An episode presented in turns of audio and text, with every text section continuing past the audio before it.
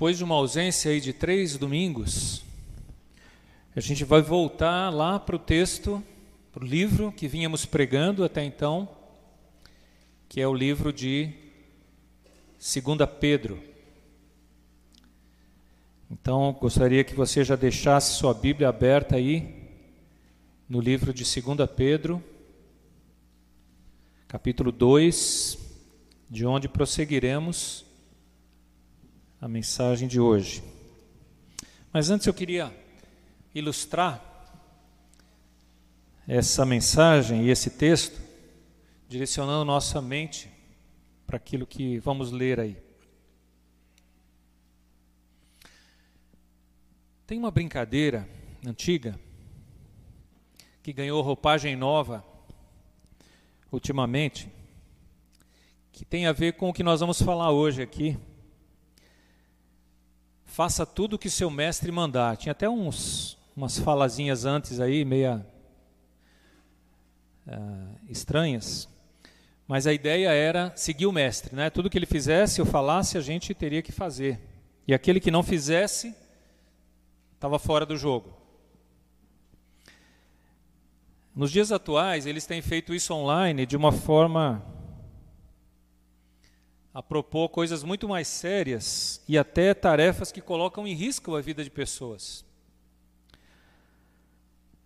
O que nós vamos falar hoje não é uma brincadeira de siga o seu mestre, ou, ou faça o que o mestre mandar, mas é a constatação de uma verdade pela palavra de Deus. Muitos dentro da igreja têm escolhido mestres para seguir. A Bíblia chama alguns deles de falsos, falsos mestres. Isso tem gerado consequências desastrosas para muitas vidas e muitas igrejas. Como identificar esses falsos mestres? É o assunto que Pedro nos traz hoje. Depois de mostrarmos o perigo que ele representa nas últimas semanas, porque eu preguei sobre isso e o William, na semana passada, voltou a tocar nesse assunto quando ele pregou em Judas. Por isso, vamos falar sobre o perigo dos falsos mestres e como identificá-los. 2 Pedro 2, versículo 10, a partir da metade do versículo 10. Parece estranho isso, dividir um versículo pela metade, mas a gente sabe que os capítulos e versículos não foram escritos dessa forma que está aqui na nossa tradução. Então, na verdade, um assunto começa na metade do capítulo, do versículo 10, do capítulo 2. Por isso eu quero ler com vocês aí, a partir da metade, onde ele diz: Atrevidos, arrogantes, não temem difamar autoridades superiores, descrevendo então esses falsos mestres. E versículo 11 agora. Ao passo que anjos, embora maiores em força e poder, não proferem contra eles juízo infamante na presença do Senhor. Esses, todavia, como brutos irracionais, naturalmente feitos para presa e destruição, falando mal daquilo em que são ignorantes, na sua destruição também hão de ser destruídos. Recebendo injustiça por salário da injustiça que praticam, considerando como prazer a sua luxúria carnal em pleno dia, quais nódoas e deformidades eles se regalam nas suas próprias mistificações, enquanto banqueteiam junto convosco. Tendo os olhos cheios de adultério e insaciáveis no pecado, engodando almas inconstantes, tendo o coração exercitado na avareza, filhos malditos. Abandonando o reto caminho, se extraviaram, seguindo pelo caminho de Balaão, filho de Beor, que amou o prêmio da injustiça, recebeu, porém, castigo da sua transgressão, a saber, um mudo animal de carga, falando com voz humana, refreou a insensatez do profeta. Vamos parar aqui, depois a gente lê o restante à medida que formos comentando o texto. Vamos orar antes? Nosso Deus, tem misericórdia de nós, Senhor. Ao ler palavras tão duras, descrevendo pessoas que estavam no meio da igreja e que talvez estejam no meio da igreja hoje, não queremos atacar pessoas, nem ser irresponsáveis ao descrevê-los da forma como Pedro descreveu. Mas ajuda-nos, Deus, a expressarmos com fidelidade a tua palavra e sem medo de pregá-la. Que o teu Espírito, Senhor, nos ensine, nos, nos guie aqui nesse, nesses momentos de meditação na tua palavra e fala profundamente ao nosso coração, Senhor. Ao invés de juízes, queremos aprender a ouvir a tua palavra, avaliando a nossa própria vida diante dela.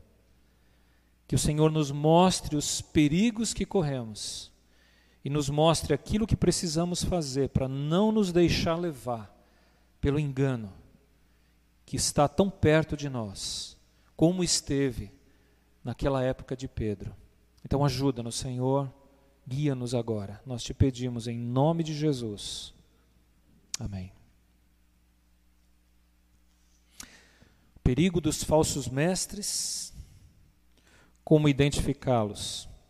Vocês viram pela leitura do texto que o texto é muito duro. A mensagem hoje não vai alisar ninguém. Eu sei que num período de pandemia, de dificuldades, a gente gostaria de palavras de encorajamento, de apoio. E muitas vezes a gente tem feito isso em algumas situações. Mas como temos pregado aqui em Pedro, às vezes nós precisamos ser chamados à atenção, duramente, como Pedro faz aqui, para não nos deixar enganar diante de palavras suaves que estão sendo ditas hoje, mas que revelam pouco da vontade de Deus. Citando as Escrituras, falam de seus próprios interesses. Então, por isso, queremos pregar esse texto com temor e tremor diante de Deus, para alertar a igreja dos perigos que corremos. No texto que nós lemos aqui, é, dividimos em três partes. A maioria dos comentaristas fez isso, descrevendo inicialmente no que lemos o caráter desses falsos mestres, como identificá-los, descrevendo o seu caráter. Em segundo lugar, as suas atividades ou a sua influência, como eles agem.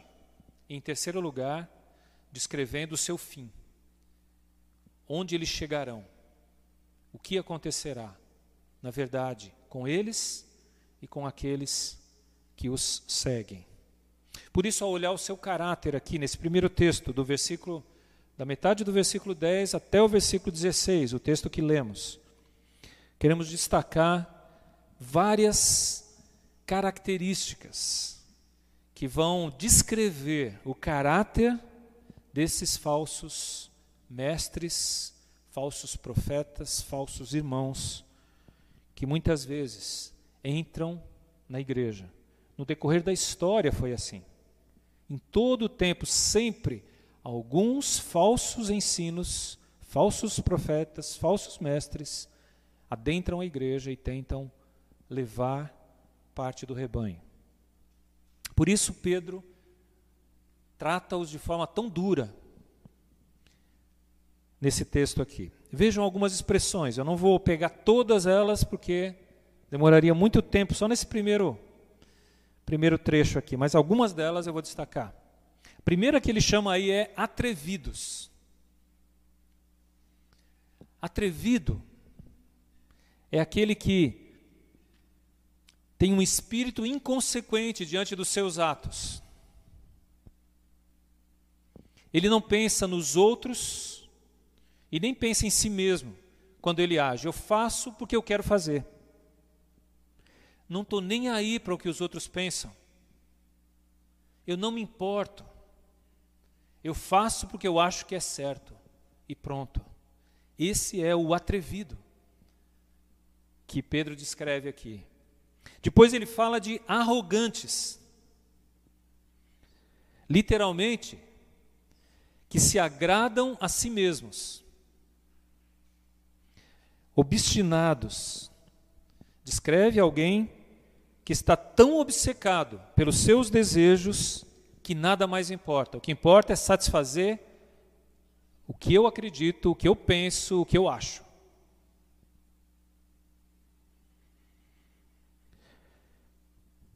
E depois ele fala de insubordinados. Finalzinho do versículo 10 ele fala: Não temem difamar autoridades superiores. Insubordinados. Sejam anjos, sejam homens. O texto não é muito claro aí, o exemplo que ele vai citar a seguir é sobre anjos. Mas alguns comentaristas dizem que a expressão doxa pode se referir a autoridades da igreja, por exemplo. Eu não vou falar muito sobre isso, porque o William falou sobre isso domingo passado.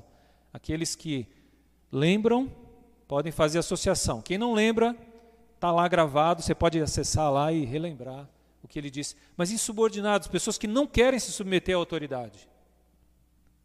Eles têm o seu próprio jeito de dirigir a sua vida e de pensar e de fazer as coisas. Não consultam, não valorizam a opinião de outros, especialmente de outros investidos de autoridade. E ele faz um contraste no versículo 11, que os anjos se submetem a autoridades e não proferem palavras contra elas, sendo, como diz ele aí, embora maiores em força e poder, não fazem isso. E esses, essas pessoas se revestem da própria autoridade para serem submissos, não querendo sujeitar-se a elas. E eu quero retomar aqui aquilo que eu disse na mensagem anterior, já há algumas semanas, que vocês provavelmente não vão lembrar. Nós temos que falar desse assunto com temor e fé. Temor no sentido de nós podemos incorrer nos mesmos erros. Então eu não quero falar dos outros. Quando eu estudava esse texto, Lógico, já me veio à mente assim, ah, tal pessoa, ah, fulaninho, ah, tal situação em tal lugar. E a, a tentação nossa sempre é olhar para esse texto e pensar nos outros. O nosso desafio é olhar para esse texto e pensar em nós mesmos. Onde, como eu posso estar incorrendo nesses erros? Temor diante da palavra de Deus. Em segundo lugar, uma segunda atitude que a gente precisa ter diante de textos como esse é fé, no sentido de confiar que esta é a palavra de Deus e precisa ser pregada. Precisamos falar, por mais duro que seja, precisamos anunciar as verdades de Deus, o que certamente livrará a muitos. Se o atalaia não der sinal de que o perigo está chegando, quando o, o inimigo chegar, e tomar a cidade, a culpa será nossa. Então precisamos sim pregar e alertar o povo de Deus dos perigos que corremos. Mas a seguir no texto aí, outras características que aparecem. Ele chama esses falsos mestres de brutos irracionais, animais. É isso que ele está dizendo. São verdadeiros animais feitos para presa e destruição. Feitos para presa e destruição. Pense nessa expressão. O que ele está dizendo é: como os animais que são traídos ou atraídos pelos seus próprios desejos e acabam caindo em armadilhas, pela avidez com que querem satisfazer seus desejos, estes também por causa do seu desejo incontrolável de ser ou de fazer ou de controlar situações, acabam expressando suas atitudes, suas reações erradamente. Em seguida, no texto, ainda no verso 12, ele fala de. Falando mal daquilo que são ignorantes. Isto é, pessoas que são sábias aos seus próprios olhos. Eles nem sabem direito tal assunto e já querem se tornar doutores e mestres em certos assuntos. Não têm o conhecimento, a vivência, a experiência, o conhecimento de outros, mas querem se tornar mestres, senhores daquele assunto. Falam mal daquilo que nem sabem direito o que estão fazendo. Desqualificados para falar de certos assuntos. E ele termina o versículo dizendo: Na sua destruição também hão de ser destruído. Isto é, movido pelos seus desejos egoístas, são levados para a ruína. A linguagem do apóstolo aqui nesse versículo, além de condenatória, chega a ser sarcástica, ao chamá-los de animais irracionais.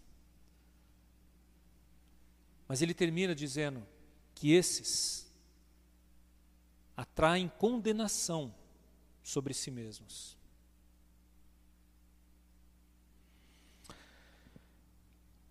O que importa a esses homens é o que pensam e defendem. Quando eu digo homens, estou dizendo homens e mulheres, tá? O que importa a eles é o que pensam e defendem, sempre baseados no seu próprio egoísmo, na sua própria maneira de ver as coisas.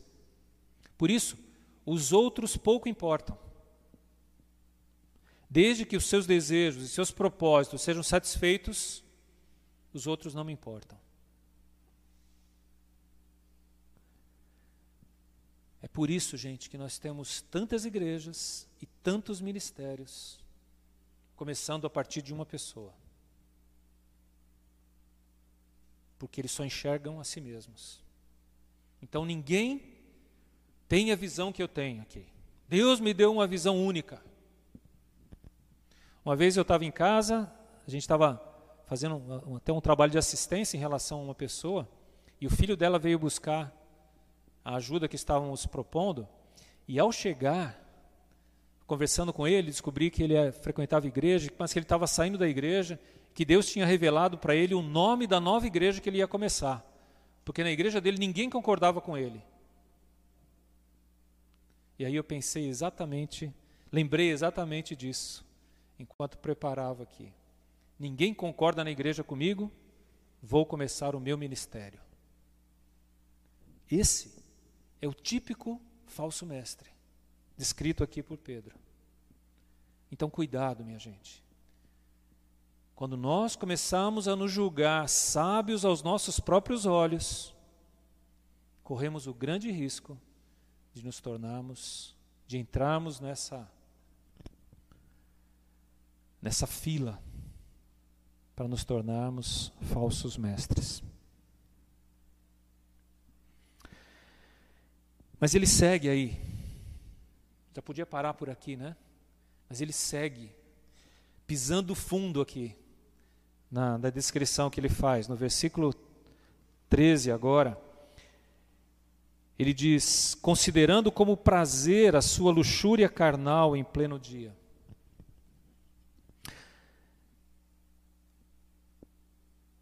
Conheço alguns que inclusive alguns estiveram em nosso meio, que falavam de seus pecados passados com certo orgulho. Coisas como: Ah, eu já enganei muita gente. Você não imagina como eu era. Eu fiz isso, eu fiz aquilo, eu fiz aquilo outro e não sei o quê. E aí eu ficava olhando para a cara da pessoa. É sério. Você está falando isso com orgulho devia estar com vergonha. E outro, é porque eu já peguei não sei quem, já peguei não sei quantas aqui, já fiz não sei o que lá. Irmão, se dizendo irmão, rapaz, o que, que você está falando? Você devia estar falando isso com vergonha e não com orgulho pelo seu passado triste. Para mim é isso que Pedro está dizendo aqui, considerando como prazer a sua luxúria carnal em pleno dia. Eu falo mesmo.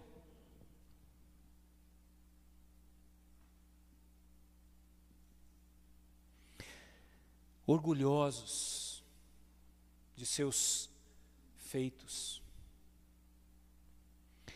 E ele também chama-os de hipócritas aí. Não usa a palavra, mas olha o que ele diz quais nódoas e deformidades eles se regalam nas suas próprias mistificações, enquanto banqueteiam junto conosco. Nódoas e deformidades, nódoas, manchas, sujeira. E deformidade, aquilo que, que não está correto, que está tá feio. Não é o, o normal. E ele diz que essas pessoas se regalam no nosso meio com aquilo que eles não julgam defeitos, mas que para Pedro são manchas, são imperfeições de caráter, de vida, de comportamento. E estão no meio, convivendo no meio cristão. Interessante que Paulo ao citar a igreja, em Efésios capítulo 5, verso 26, eu não vou ler lá, mas se você quiser depois você olha, ele fala que o marido deve apresentar a esposa como Cristo apresenta a igreja, sem manchas nem rugas, sem nódoas nem deformidades. É exatamente o contrário. A igreja não deve ser apresentada com as suas sujeiras e os seus defeitos, mas deve ser apresentada como alguém que está buscando a perfeição, que está buscando a beleza em Cristo, e não ficar expondo publicamente as suas sujeiras. Não é também para escondermos as sujeiras, mas é para tratarmos e sermos transformados pela palavra de Deus. No verso 14, ele fala de impuros, tendo os olhos cheios de adultério e insaciáveis no pecado. Sua sensualidade se refletia nos, no olhar, nos olhos, e eram incapazes de recuar diante da possibilidade de satisfazer os seus desejos carnais. Na nova tradução da linguagem de hoje, ele usa a seguinte expressão: não podem ver uma mulher sem a desejarem. A mente está voltada só para a satisfação dos seus desejos. É interessante como Alguns que chegam na igreja depois de uma vida aí fora, sem esses valores, chegam com esse olhar. Mas é interessante como alguns que chegaram assim na igreja, hoje têm um olhar diferente. Não que estão tão perfeitos, não que estejam é, sem, sem pecados ou sem problemas nessa área, mas o seu olhar mudou. A sua maneira de olhar para as pessoas mudou. É isso que se espera do Filho de Deus. Que a sua vida, as suas palavras, o seu olhar, os seus gestos sejam transformados pelas verdades de Deus. Mas esses aqui, não. Ele chega a dizer: engodando almas inconstantes. Engodar essa palavra que significa seduzir para a ruína ou literalmente caçar com isca. Atrair alguém pelo desejo. O que ele está dizendo é que essas pessoas são verdadeiros predadores dos que estão começando na fé, ou daqueles que ainda não ah, foram transformados, realmente não se converteram, mas estão próximos de fazê-lo. Então são pessoas que acabam atraindo esses por causa dos seus desejos carnais. E ele chama essas pessoas de almas inconstantes aí no texto, né? Engodando almas inconstantes. E eu fiquei pensando, almas inconstantes. Quem seriam esses? Quem seríamos esses? Aí eu lembrei de Pedro, do próprio Pedro. Em Lucas capítulo 22, verso 32. Eu quero só ler esse texto onde Jesus, ao dirigir-se a Pedro, diz a ele algo que eu acho que era mais ou menos o que Pedro tinha em mente quando ele escreveu isso aqui. Lucas 22, verso 32. Aliás, 31, para a gente pegar o contexto aí. Simão, Simão, Jesus falando com Pedro. Eis que Satanás os reclamou para vos peneirar como trigo. Eu, porém, roguei por ti, para que a tua fé não desfaleça. Tu, pois, quando te converteres, fortalece os teus irmãos. Tu, pois, quando te converteres, Pedro não era convertido? Talvez não. Talvez estivesse no processo, no caminho. Quando que ele se converteu? Quando Jesus ressuscitou? Antes? Depois? Não sei. Mas Pedro era um daqueles que estava começando a desfrutar das verdades de Deus, se aproximar e se apoderar do reino de Deus, e de repente Satanás chega ali para tirá-lo, atraí-lo, seduzi-lo. E aí Jesus diz: Eu roguei por você, Pedro, para que você não fosse levado, enredado, engodado pelo mal. E agora, pensando aqui nos falsos mestres, Pedro diz: Cuidado, eles estão muitas vezes para levá-los, para afastar especialmente esses novos, ainda inconstantes nos caminhos de Deus, recém-convertidos ou interessados no Evangelho, não sei, mas esses que estão começando agora, muitas vezes são alvos desses falsos mestres. Além disso, ele fala de pessoas ambiciosas, tendo o coração exercitado na avareza. A ideia de avareza aqui sempre associamos a dinheiro, mas pode ser também associada ao desejo de possuir outras coisas,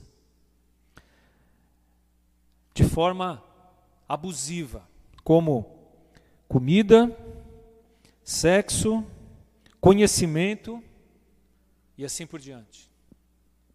É aquilo que queremos de todo jeito.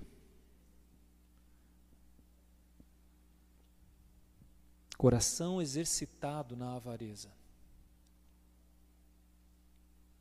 Pessoas insatisfeitas ou insaciáveis com o que já têm. Então buscam outra coisa fora buscam algo a mais. Por quê? Porque Cristo não os satisfez. Então eu preciso de algo mais. E aí vão buscar em outras coisas que não Cristo e a Sua palavra. E ele fecha esse momento aí dizendo: filhos malditos. Puxa, se estava pesado, agora pisou mesmo. O caráter desses homens é resumido nessa expressão: filhos malditos. Em 2 Tessalonicenses 2:3 e Efésios 2:3 também são expressões que eles citam ali.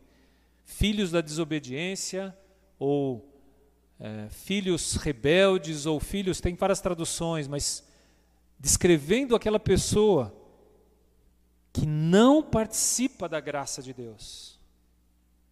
Aquela pessoa que está fora do alcance de Deus. Então, nesses textos todos, eles são chamados de pessoas que estão à parte, embora no meio, mas à parte da família de Deus. Filhos destinados à ira, Efésios. Daí ele termina esse trecho com um exemplo. E o exemplo é Balaão, que está aí no versículo 15 e 16. Abandonando o caminho reto, se extraviaram, seguindo pelo caminho de Balaão. Talvez você conheça a história de Balaão, mas muita gente não deve conhecer ou se lembrar. Então eu vou resumir aqui da minha perspectiva. Depois você pode ler essa história em Números, capítulo, capítulos 22 a 25. Ele descreve Balaão. O povo de Israel estava chegando à terra prometida e eles se acampam nas campinas de Moabe. E um dos reis, Balaque, daquelas terras, vê o povo e diz: eles são muitos, eles vão entrar na nossa terra e vão devastá-la como gafanhotos. Não vai sobrar nada. E ele então lembrou-se de um profeta chamado Balaão. E ele manda chamar esse profeta: Balaão, venha cá, eu quero que você amaldiçoe esse povo, para que ele seja punido e eles sejam exterminados da nossa terra. E talvez a gente possa guerrear contra eles, ou Deus possa fazer alguma coisa. Então ele chama Balaão e diz: eu vou te pagar, o que você pedir eu te pago. E quando as pessoas chegam lá para chamar Balaão, que estava num outro lugar, num outro país, Balaão diz: Olha, deixa eu consultar a Deus primeiro. Se Deus mandar que eu vá falar isso, eu vou. E aí, quando ele consulta a Deus, Deus diz: Não, você não vai. E aí ele volta e diz: Não, Deus falou para eu não, não amaldiçoar, porque aquele povo é povo de Deus. E eles voltam para casa. O rei fica indignado com a resposta do profeta e manda outra comitiva, agora com homens mais importantes, e oferecendo mais coisas. Queremos que você vá, porque o rei está te oferecendo isso e aquilo e aquilo outro. E Balão, peraí, eu vou consultar a Deus de novo. E ele consulta, e Deus diz: Olha, você pode ir, mas você vai abençoar o povo. E ele vai. E é interessante que no meio do caminho, quando ele está indo, aparece essa cena descrita aí no versículo 16. Ele está indo montado em um jumento, ou uma jumenta, né? E o texto diz, lá em Números, que a jumenta avista um anjo de Deus no caminho, que bloqueava a passagem do profeta. E o, a jumenta viu o anjo, o profeta não. Olha que coisa. A jumenta viu o anjo, o profeta não. Às vezes as coisas estão tão claras e a gente não vê. Então, a jumenta desviou o caminho e o profeta bateu na pobre. Aí ela tomou rumo de novo, aí o anjo apareceu no caminho de novo, ela jogou ele para o lado. Aí ele ficou irado, porque o pé dele bateu em alguma coisa lá, machucou, aí ele bateu na, na bichinha de novo. Aí o texto diz que a jumenta falou com ele. Ei, peraí, o que, que você está fazendo? Eu te carrego esses anos todos e você vem me espancar. E eu estou livrando você aí, livrando do quê? Aí diz que a visão do profeta foi aberta e ele viu o anjo com uma espada na mão na frente dele, né? E parece que o profeta já estava mal intencionado. Para Deus bloquear o seu caminho, parece que ele estava mal, mal intencionado. Mas o texto continua.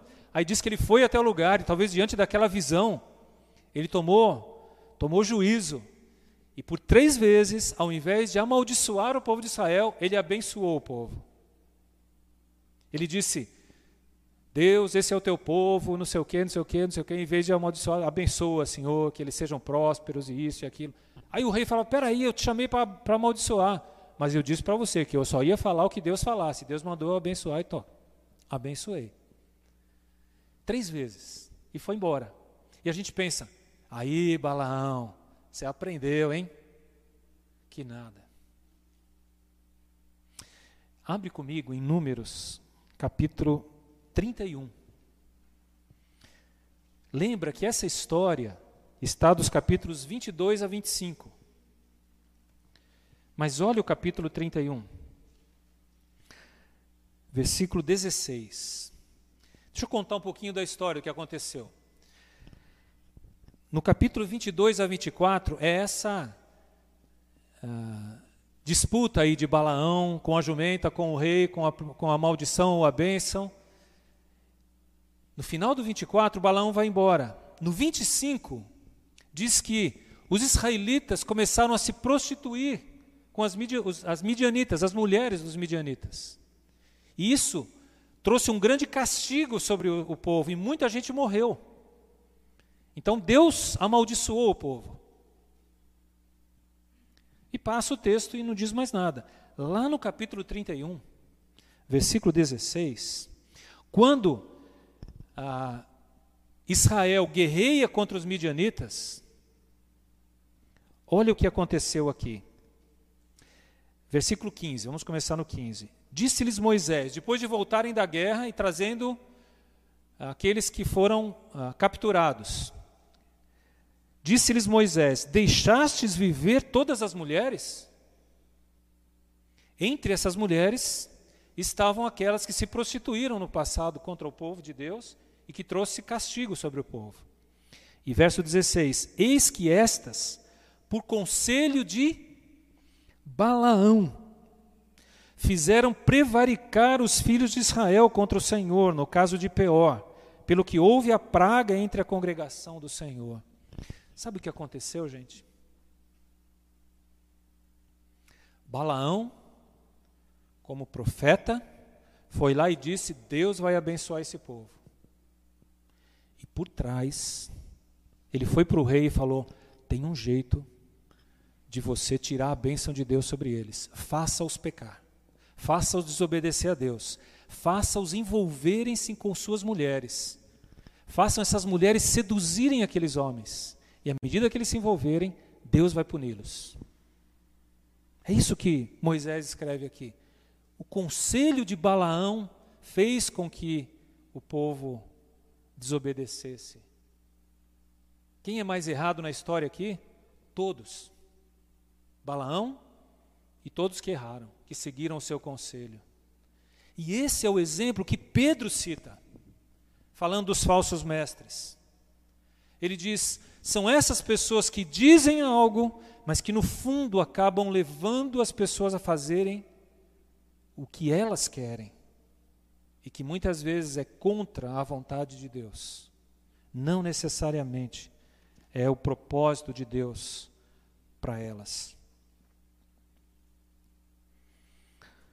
Esse exemplo de Balaão, alguém que sabia o que era certo, mas deliberadamente decidiu-se pelo errado, tentando ganhar dos dois lados, ganhar a bênção de Deus e ganhar o dinheiro do rei.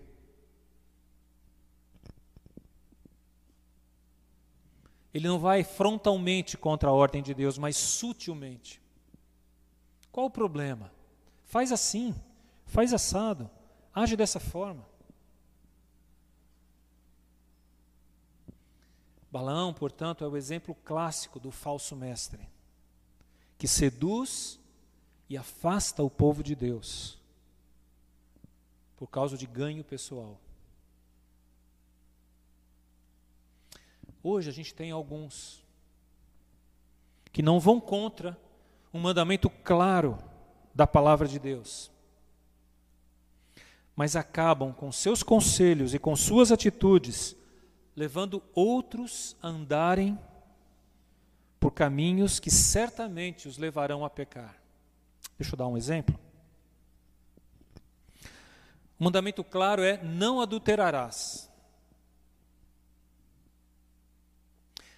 Mas qual o problema de ir ao bar e beber um pouquinho? Ou de reunir-se com alguns amigos que não são crentes para conversar, jogar conversa fora? Esses pequenos desvios. Não é errado, eu nunca preguei aqui que é errado beber. Eu sempre preguei, como a palavra de Deus diz, que é errado embriagar-se, deixar-se dominar. Portanto, não está errado beber. Por isso, a voz do falso diz: qual o problema de ir ao bar e tomar uma? A gente controla. E aí vem aquelas conversas, aquelas amizades, e aí de repente os envolvimentos vão te levando para um caminho torto, um caminho que não é o caminho de Deus. E isso é sutil.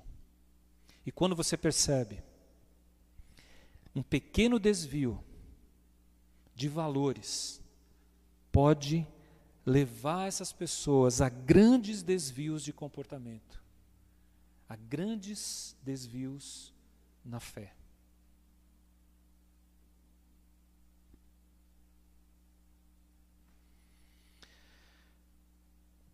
Caráter. Esses homens têm um caráter duvidoso. Por isso, avalie mais do que as suas aparências, as suas reais motivações.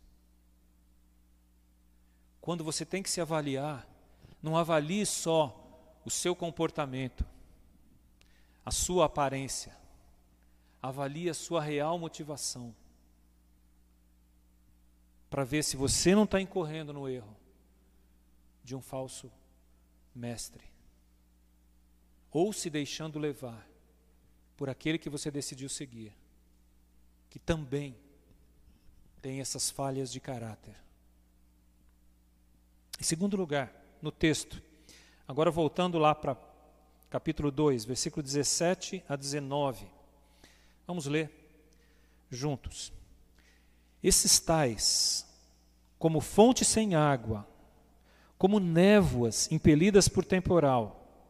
Para eles está reservada a negridão das trevas, porquanto, preferindo palavras jactanciosas de vaidade, engodam com paixões carnais, por suas libertinagens, aqueles que estavam prestes a fugir dos que andam no erro, prometendo-lhes liberdade, quando eles mesmos são escravos da corrupção, pois aquele que é vencido fica escravo do vencedor. A influência dessas pessoas. Veja, ele diz dois exemplos aqui. Ele fala: são como fontes sem água. Imagina o cara caminhando, não tem pão, com sede, e de repente ele vê uma fonte, escrito lá fonte, a 10 metros. Aí você fala, ah. aí você chega na fonte e não tem nada. Fonte sem água. São pessoas que prometem o que não podem dar.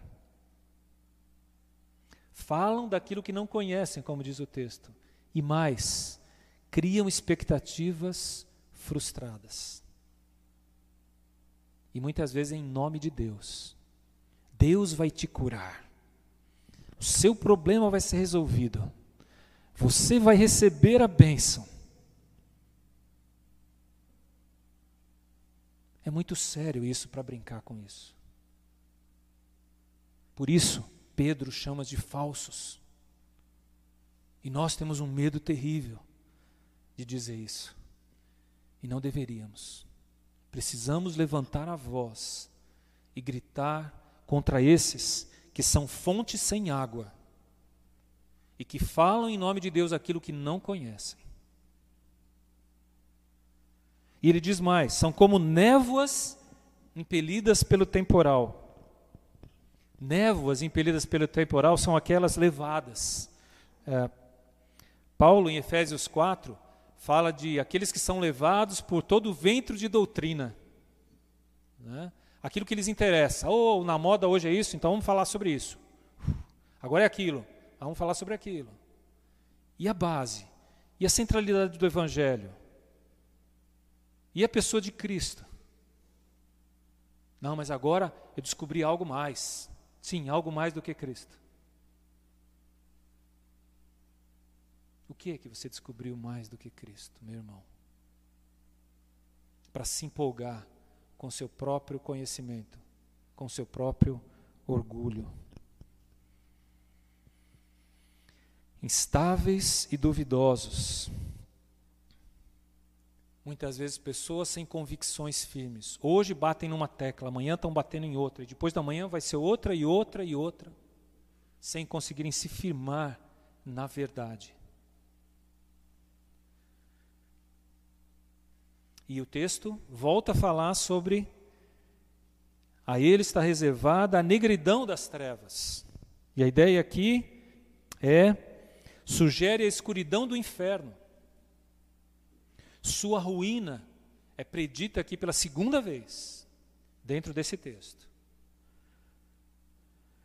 No verso 18, ele fala de proferindo palavras jactanciosas de vaidade.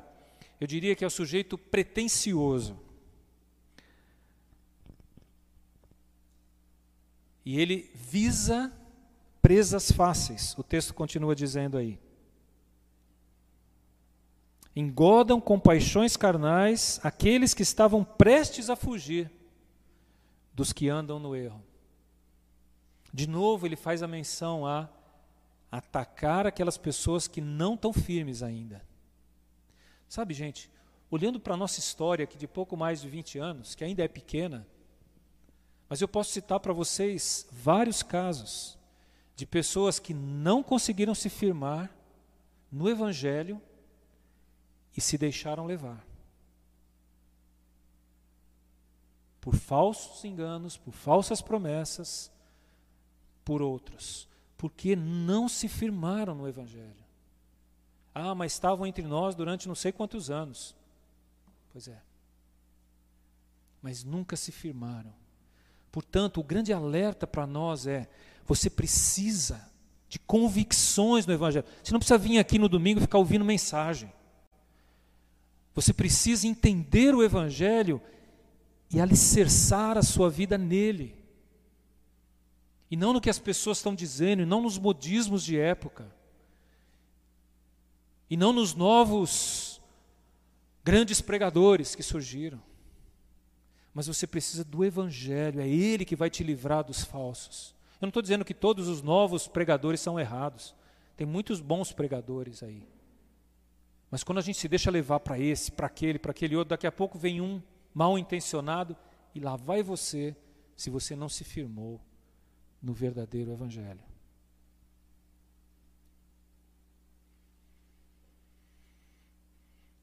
Essas pessoas eram recém-convertidas ou eram aqueles que ainda não estavam firmados no Evangelho? Eu não sei. Não sei. No verso 19 prometendo-lhes liberdade. É o que mais se promete, não é? Esses homens prometem, se você você você está lá na igreja e você tem que fazer isso, você tem que fazer aquilo, tem que fazer aquilo outro. Não, Deus te libertou para você ser livre. Você tem que fazer o que você julga melhor aos olhos de Deus. Seja você mesmo. É bonito, não é?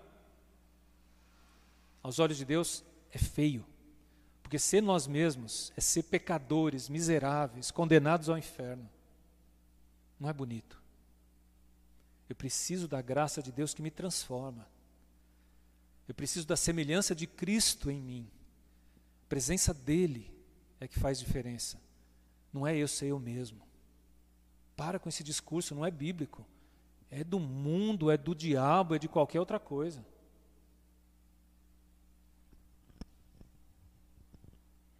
E essas pessoas, a quem eles prometem liberdade, acabam se tornando escravas de sua própria libertinagem. Então começam a fazer certas coisas e depois não conseguem se livrar mais delas. Se tornam viciados em seus próprios pecados e desejos, não controlam mais. Aí vem lá o animal, né? O animal irracional que ele menciona. São pessoas dominadas por seus desejos e não mais por uma razão por outras coisas, não conseguem mais se controlar diante de certas situações. Acabam se deixando levar. Vícios e paixões são consequências dessa pretensa liberdade. Hábitos escravizantes. Aquilo que prometia liberdade, prazeres, acaba criando dependência e escravidão. E muitas dessas pessoas, o texto diz aí, eles próprios se tornam escravos de sua própria corrupção, seu próprio erro, seu próprio pecado. A última parte dos versos 20 a 22, eu quero ler com vocês agora. Portanto, se depois de terem escapado das contaminações do mundo, mediante o conhecimento do Senhor e Salvador Jesus Cristo, se deixam enredar de novo e são vencidos, tornou-se o seu último estado pior que o primeiro. Pois melhor lhes fora nunca tivessem conhecido o caminho da justiça, do que após conhecê-lo, volverem para trás, apartando-se do santo mandamento que lhes fora dado.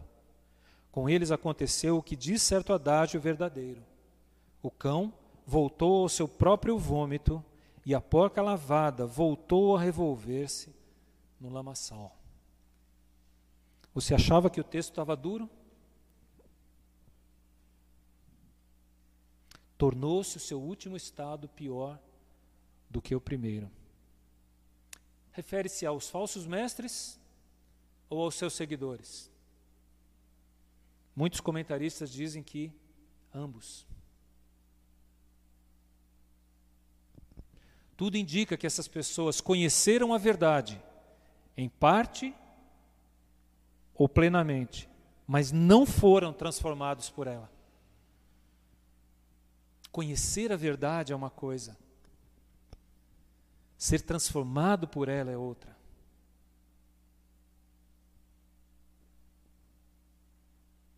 Essas pessoas apenas se afastaram das contaminações do mundo.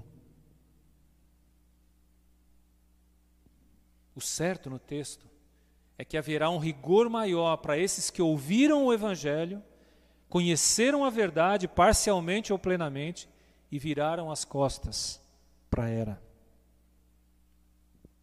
O texto diz no verso 21: é melhor que nunca tivessem conhecido o caminho da justiça. Como é triste ouvir a expressão já fui crente. Certamente muitos de vocês já ouviram. Espero que não tenham pronunciado. Já fui crente. Eu não sei o que isso quer dizer exatamente. Portanto, quando alguém fala isso para mim, eu falo: o que você quer dizer com isso? Que você frequentou a igreja? Que você conheceu parte da verdade? O que você quer dizer?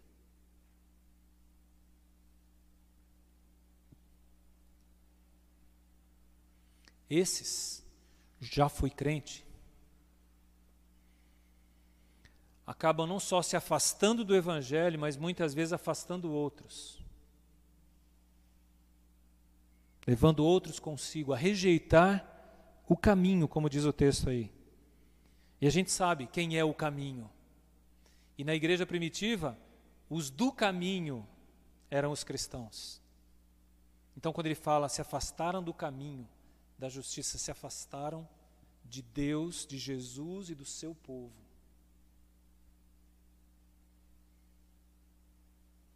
E rejeitar o caminho é perdição eterna. Mesmo que eu não faça com palavras. Muita gente não rejeita, não, Jesus sim, Jesus é é precioso, Jesus é o Salvador, Jesus é o Senhor. Mas é engraçado que isso não empolga Jesus, né? As palavras. Em Mateus capítulo 7, um texto muito conhecido, e eu quero ler só para dar esse impacto aqui, agora, Mateus capítulo 7, versículo 21 a 23, no final do Sermão do Monte, ou quase no final, a gente encontra a seguinte fala de Jesus aí, 21 a 23. Nem todo que me diz Senhor, Senhor entrará no reino dos céus, mas aquele que faz a vontade do meu Pai que está nos céus. Muitos naquele dia hão de dizer-me: Senhor, Senhor, porventura não temos nós profetizado em teu nome? E em teu nome não expelimos demônios? E em teu nome não fizemos muitos milagres? Então lhes direi explicitamente: Nunca vos conheci. Apartai-vos de mim, os que praticais a iniquidade. Ah, mas já fiz isso, já aconteceu aquilo, Deus já me usou. Sim, Deus usou até uma mula. Por que, que Ele não vai usar você? Animais irracionais.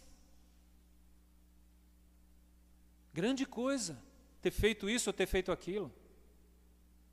A questão é: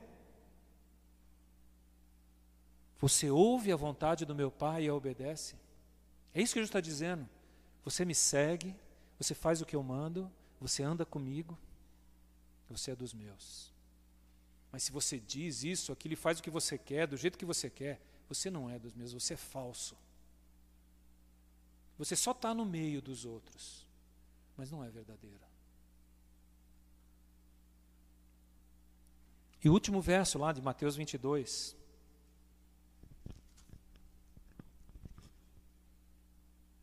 Mateus 22. No verso 22 de 2 Pedro 2, já estou delirando aqui. Ele fala desses dois adágios ou ditos populares aí. O primeiro está em Provérbios, ou a menção dele provavelmente seja uma menção de Provérbios 26, 11, falando que o cão voltou ao seu vômito. E o segundo não, parece ser um dito da época, não sei de onde foi a sua origem.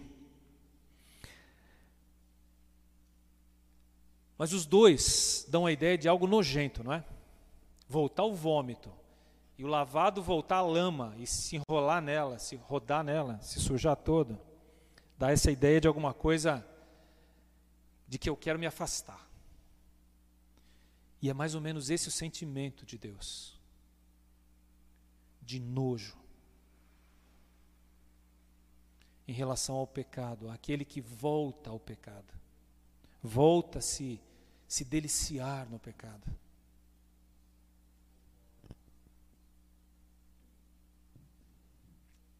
Agora, a grande ênfase desse versículo 22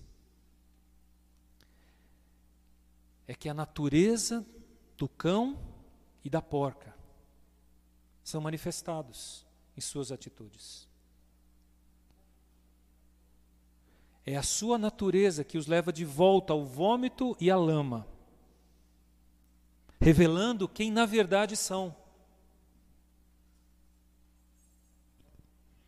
Esse é o fruto de um coração não transformado. É isso que leva as pessoas de volta as suas práticas antigas. Apesar de conhecerem a verdade, se não se firmarem no Evangelho, se não tornarem Jesus o Senhor, se não decidirem obedecê-lo, andar com Ele, viver por Ele, a sua natureza provavelmente não foi transformada. E é questão de tempo para que ela volte, se revele novamente. O que essas pessoas precisam não é mudar o seu comportamento. Mas como Jesus diz em João 3, para Nicodemos, é que essas pessoas precisam nascer de novo. Recomeçar a vida a partir de Jesus agora. Eu conheço, eu reconheço que é só em Cristo que eu tenho esperança de mudar. Por isso, Senhor, me ajuda.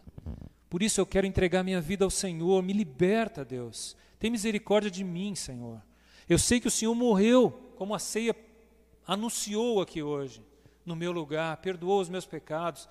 Me ajuda a me apropriar desse presente que o Senhor me deu. Eu quero ser participante da vida eterna, porque o Senhor prometeu não é na minha força, Mas é no teu feito, Senhor, que eu confio. É no teu poder, no poder do Evangelho, que pode transformar qualquer vida, que pode transformar a nossa velha natureza.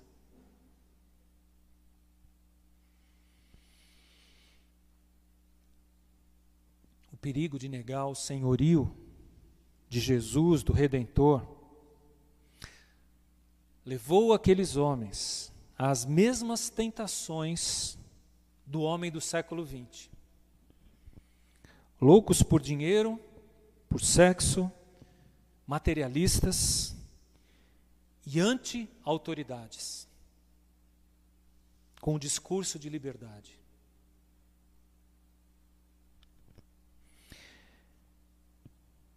Como identificar os falsos mestres? Vou dizer duas coisas para vocês. Primeiro, olha para o espelho e veja se há sinais dele na sua vida.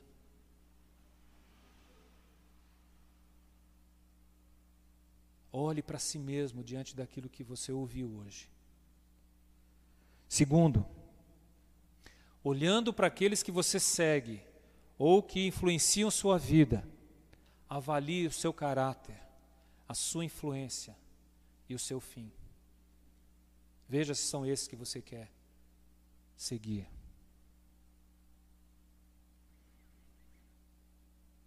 Eu quero terminar com as palavras do próprio Jesus, naquele texto que precedeu o que citamos ali em Mateus 7. Versículo 15. Acautelai-vos dos falsos profetas, que se vos apresentam disfarçados em ovelhas, mas por dentro são lobos roubadores. Pelos seus frutos os conhecereis.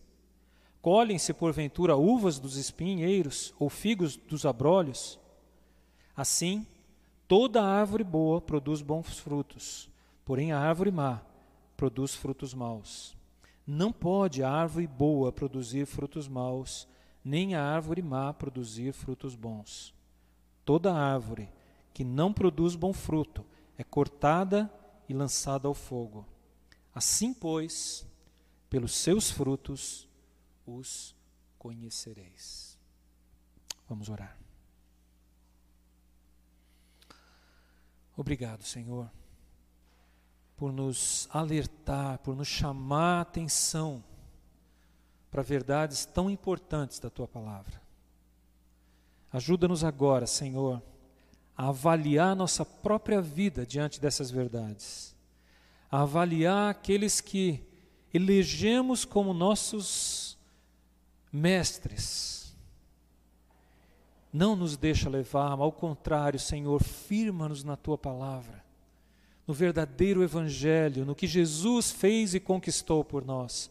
Não em nossos próprios feitos, não em nosso próprio conhecimento, não em nossos próprios estudos ou méritos, mas exclusivamente no que Jesus fez por nós.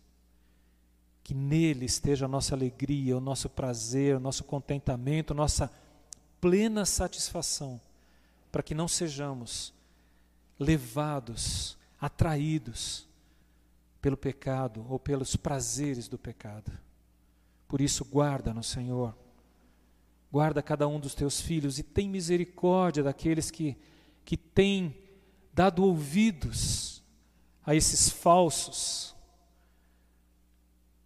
Traze-os de volta, Deus, arrependidos, quebrantados, reconhecendo que precisam de um recomeço, que precisam nascer de novo para que suas vidas sejam verdadeiramente salvas pelo poder regenerador do sangue de Jesus. Então oramos te entregando essas vidas preciosas, em nome de Jesus. Amém.